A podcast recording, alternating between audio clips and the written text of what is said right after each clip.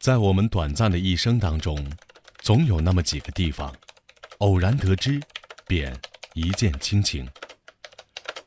每一个想去四川的旅行者，无论是旅行大牛还是小白，大概都会将一个名字写进必去目的地的清单里，那便是稻城亚丁。稻城亚丁是一个风景如画、美得出奇的地方。每每听到这样的话，我都有点不以为然。直到看了电影《从你的全世界路过》后，我对稻城亚丁的认识开始有了改变。电影里很多取自稻城的镜头都十分唯美，这让我对稻城亚丁产生了向往。越是深入了解稻城，越对它的美景产生浓厚兴趣。终于忍不住来了一趟说走就走的旅行。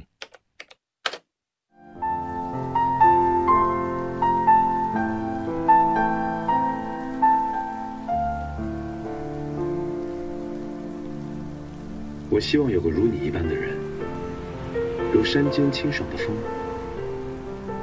如古城温暖的光。只要最后是你就好。今天你路过了谁？谁又丢失了你呢？从你的全世界路过，我是沉默，我是小荣。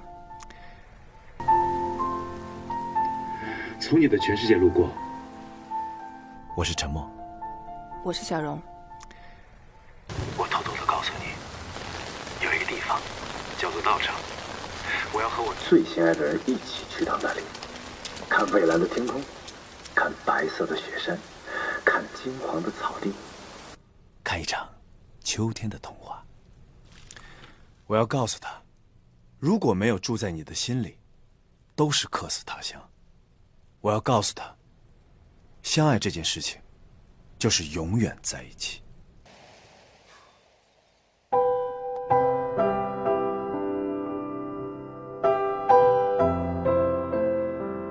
一定要和最心爱的人。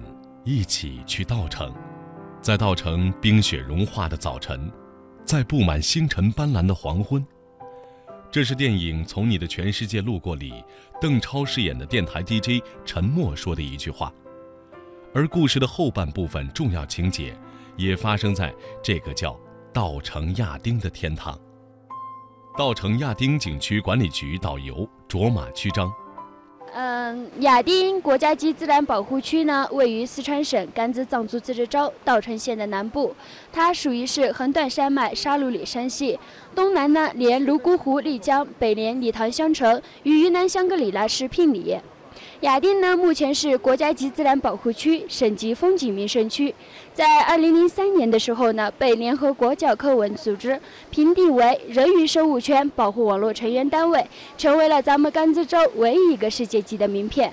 亚丁在藏语里面呢，被称为“念青贡嘎日松贡布”，意思呢就是汉语翻译过来是“三座护法大雪山之圣地”的意思。雅典的主要的核心区呢，它是以三座雪山为主，分别是北峰仙乃日雪山。仙乃日雪山呢，它是咱们稻城县境内海拔最高点，是六千零三十二米。它是观音菩萨的化身，象征着慈悲。然后呢，是东风向诺多吉。东风向诺多吉呢，它是呃我们的这个啊金刚手菩萨的化身。金刚手菩萨呢，它就象征着正义和力量。它的海拔呢是五九五八，然后就是南峰央麦勇。南峰央麦勇呢，它是呃文殊菩萨的化身。文殊菩萨呢，它是呃象征着那个智慧。啊，它的海拔跟这个香德多吉是一样的。对，雅丁的整个。区域的总面积是一千四百五十七点五平方公里，原始森林达五百六十多万五百六十多平方公里。在一九九六年的时候呢，亚丁升级为县级自然保护区，以区内的亚丁村命名为该保护区，沿用至今。亚丁呢，在藏语里面有两层意思，第一层呢，涅定就是尼玛，就是向阳之地的意思，太阳的意思，尼玛就是，然后就是捏定就是。圣山的意思就是被称为依靠圣山居住的小村庄。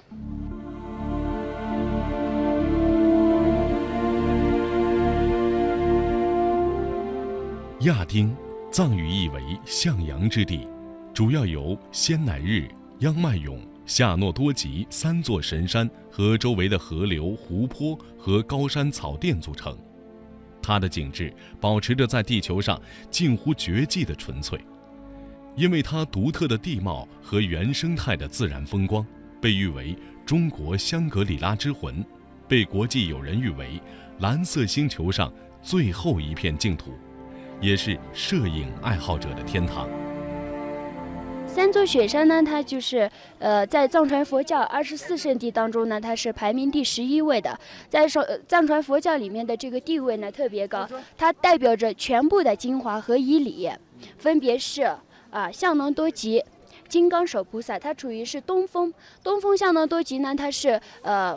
那个金刚手菩萨的化身，象征着正义和力量。然后就是南风，南风妖脉勇呢，它是文殊菩萨的化身。文殊呢，它代就代表着智慧嘛。它是它的海拔跟香农多吉的海拔是相同。然后就是我们现在这个位置呢，可以直接观望的这个地方呢，就是我们仙乃日雪山。仙乃日雪山呢，它是我们稻城县境内海拔最高点，六千零三十二米。它是啊，观音菩萨四臂观音的化身。象征着这个慈悲，对三座雪山呢，是公元前八世纪的时候呢，莲花生大师开光，他就把藏传佛教的全部精华和因理，就是命名为了三座雪山，一直到今天。对。嗯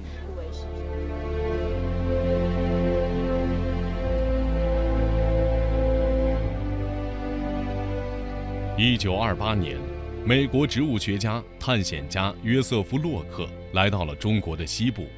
在这里，他经历了让他一生难忘的旅程：圣洁的雪山、绵延的高山草甸，如水晶般晶莹剔透的湖泊，眼前的美景让他叹为观止。回国后，在美国国家地理杂志上，他把自己拍摄的照片展示出来，并把那个地方称为“香格里拉之魂”。从此，全世界都知道了，在中国有一个地方那么美丽。那么纯净，是我们生存的水蓝色星球上最后的一片净土，那就是稻城亚丁。一九八六年，吕玲珑出版画册《在那遥远的地方，稻城》，解开了稻城亚丁的神秘面纱。此后，越来越多的人知道这里，也越来越多的人慕名前往这里。为什么这样说？在高原上的话，你能真的能体会到一年四季的这个，因为在毕竟在海拔四千米以上，它随时会变。随着山路盘旋而上，沿途我们可以看到无数祈祷的经幡随风飞舞，蓝的代表天空，白的代表白云，黄的代表土地，绿的代表清水，红的代表火焰。悬挂经幡是千百年来流传于藏民族地区的一种宗教习俗，有着自身修行、利益众生的功德。导游卓玛告诉我，风每吹动一次经幡，就如同将上面的经文诵读了一遍。诸佛菩萨保护一切制造和悬挂经幡的人们。经典里说，经幡即使吹到剩下一条线坏掉了，都还有无量的功德。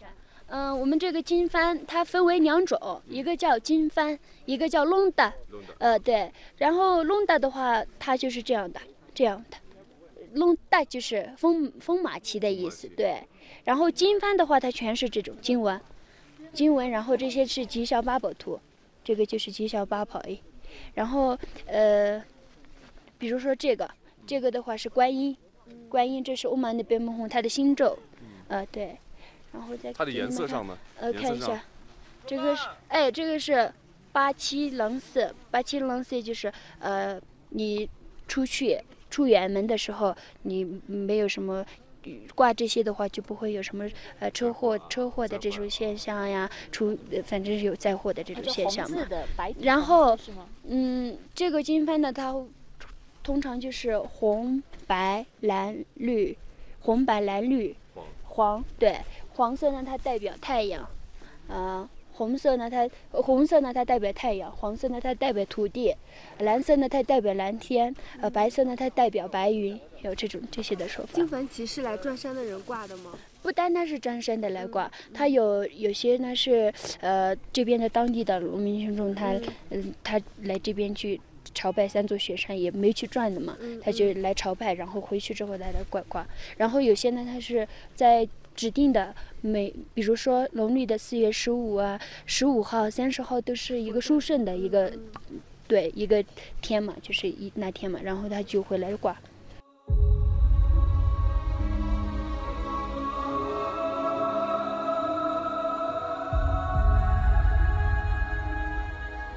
行走在广袤的原野上，是经幡和母亲常常勾起我莫名的感动。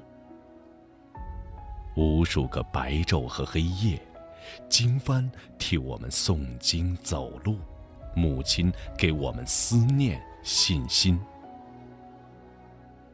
高原大陆，这样荒芜的阡陌。因为经幡的点缀，才显得生机勃勃；因为母亲的牵挂，才倍感温馨甜适。在偌大的草原上，在无数个丰满或消瘦的日子里，所有的牲畜都去追赶天边的水草了，只有经幡，依然照看着手绢的阿妈。让他在那么多的琐碎中，一眼就能望见神灵的护佑，山岗也由此充满活力。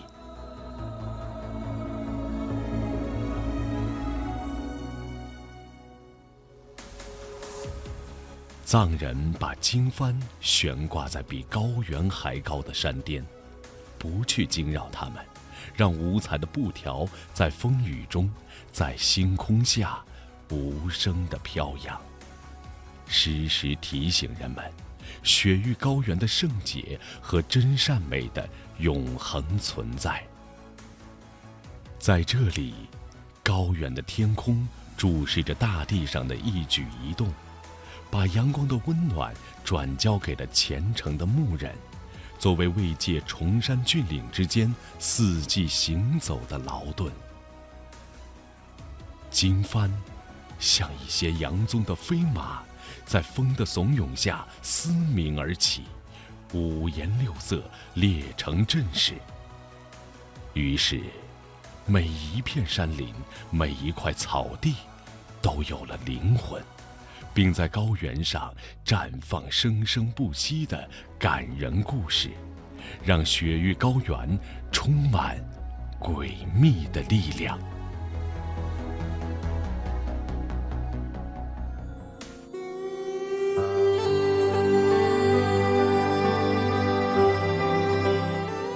亚丁景区主要由神山和周围的河流、湖泊和高山草甸组成。景区其实不大，两天的电瓶车加徒步就可以把大部分的景点看完，但又不会太累。壮丽神圣的雪山、辽阔的草甸、五彩斑斓的森林和碧蓝通透的海子，雪域高原最美的一切几乎都汇聚在此。亚丁给人的惊艳无法。用言语形容。一只，你又来稻城了吧？这里定位是冲古寺，我向你求婚的地方。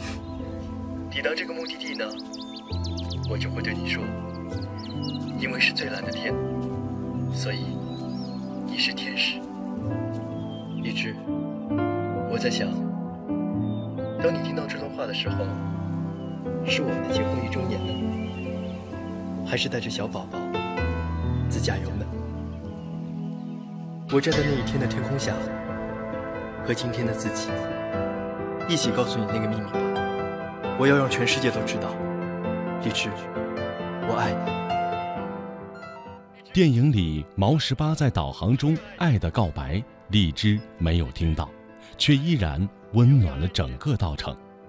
其中提到的冲古寺位于仙乃日神山脚下。海拔三千八百八十米。荔枝，我爱你。在亚丁景区内，冲古寺位置绝佳。身处冲古寺，对面即是千年不化的三座神山，脚下是开满野花的草甸，身后是险峻雄浑的亚丁峡谷。冲古寺犹如天堂之门，守护着神圣的香巴拉王国。现在我们到了的是我们的这个活佛林塔。这个活佛林塔呢，是五世达赖喇嘛的弟子嚷江根秋加措修建的。这这个呃活佛林塔呢，就是这个嚷江根秋加措的这个舍利子呢，就供奉在里面。这个前方呢，是我们的冲古寺。冲古寺呢，它以前是一个。呃，没有建寺之前，它是一个呃堰塞湖。后来呢，咱们这个五世达赖的弟子嚷江格秋嘉措呢，他就呃用我们藏传佛教的非常著名的两个经经文，一个叫甘珠尔，一个叫丹珠尔。当时他就呃就是建寺嘛，他就把这个埋在了寺底下，所以冲固就是填湖造寺的意思。嗯嗯，所以这个冲古寺呢有八百多年的历史了。当时嚷江根秋嘉措呢，他是一个就是弘扬佛法的一个大师。当时他来到了这边，他在这边修行的时候，我们先来日雪山给他就是托了一个梦，就说必须要在这里建个寺。后面后面呢，他就建寺的时候，这个老百姓呢就触动了山神，就老百姓就燃烧了疾病，燃烧了疾病之后呢，呃，他就嚷江根秋嘉措这个大活佛呢，他就把。这个老百姓身上的疾病转移到了自己身上，后来他就圆寂了。呃，现在这个冲古寺呢，它是一个黄教寺庙，也是我们经过的那个贡嘎朗吉林寺的一个分寺。对，它属于是黄教寺庙。它里面呢，共有我们三座雪山的那个等身像。对。然后对，这个就是。活佛灵塔，对我们下面看到的那种小的那种擂台呢，它就是呃马尼堆。马尼堆呢，它是由当地的这个信奉呢信奉的这个老百姓呢，他就是呃日积月累堆起堆起来的。对，它是马尼的话，就是放一颗石头在上面，然后转一圈，就是念一百又一亿的这种功德。呃呃，下一站呢，我们是马上要到了这个素有天然盆景之称的冲古草甸。它也是我们从你的全世界路过的这个取景点，其实也是这部电影让对很多人慕名而来这个景对对对，呃呃，下一站呢，我们就是往前走，就是我们电瓶车服务中心，坐电瓶车一直延伸到咱们景区的核心区，也就是洛绒牛场。洛绒牛场呢，它是就是我们的景区的核心区，那三座雪山就在那里成品自行。一九二八年。约瑟夫·洛克来此考察时，曾在冲古寺住了三天。他透过寺庙的窗户，远眺月亮下宁静祥和的亚丁村。这就是詹姆斯·希尔顿笔下消失的地平线中美丽的蓝月山谷的原型。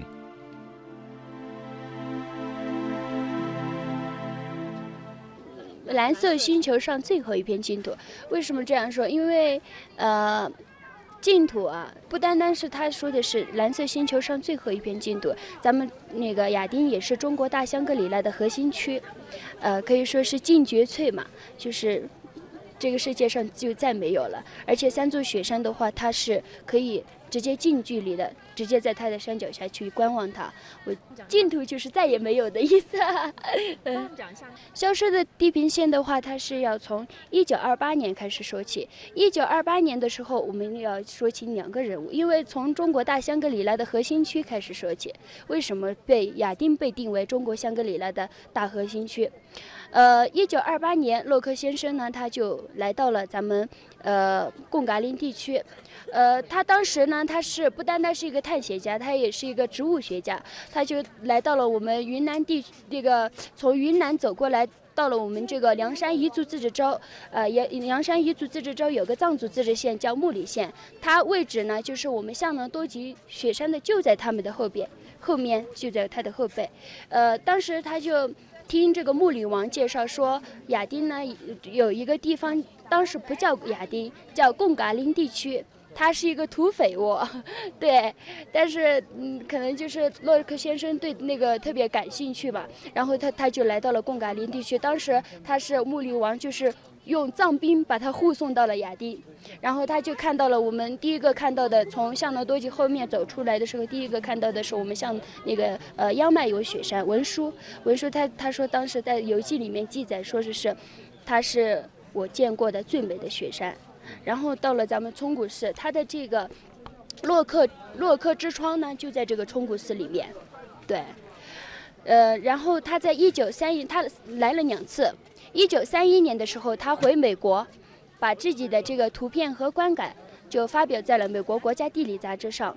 后来呢，这个詹姆斯·希尔顿借着他的观感和图片游记，就写了一个著名的小说，叫《消失的地平线》。后来呢，这个《消失的地平线》，美国好莱坞呢就把它搬上了荧幕，这个这个世界就掀起了一个叫香格里拉之风，地名。连这个我们的这个呃什么呃餐厅的名字啊都叫香格里拉，呃但是这个香格里拉在大藏藏传佛教大藏经中呢叫香巴拉，呃有了这个消失的地平线，才有了这个。呃，我们所说的这个呃香格里拉这一次，这个大不列颠字字典当中呢，才出现了香格里拉。真正的香格里拉就是香巴拉的意思。香巴拉在藏传佛教就是坛城，就是诸佛居住的地方，天堂、世外桃源的意思。这个香格里拉就是这样的。对，谢谢，谢谢，谢谢。那我们往前走。洛绒牛场是亚丁景区里最著名的景点之一。背靠桑户主神山，是观赏神山的最佳地点。从冲古寺到洛绒牛场大约有七公里的路程，在这段路程中，仙乃日、夏诺多吉和央迈勇三座神山依次出现，一次过满足你三个愿望。贡嘎河从牛场穿过，成群的牛羊在河边和山坡上悠闲地吃草，一派。和谐景象。嗯，这边呢就是我们，呃，被称为素有天然盆景之称的冲古草甸，也就是就是特别火的，从你的全世界路过的这个取景点，求婚的那个片段就在这里。嗯嗯，对。然后我们现在坐电瓶车进去，这一带呢叫古滨川 U 型谷的风光带。呃，我们的站站道那边呢是有七公里，电电瓶车道呢有六点七公里。六点七公里。你能跟我们说下现这个现在这个天气吗？有说这个在山里面一年四季都能体会到这个天气情况。为什么这样说？在高原上的话，你能真的能体会到一年四季的这个，因为在毕竟在海拔四千米以上，它随时会变，随时会变。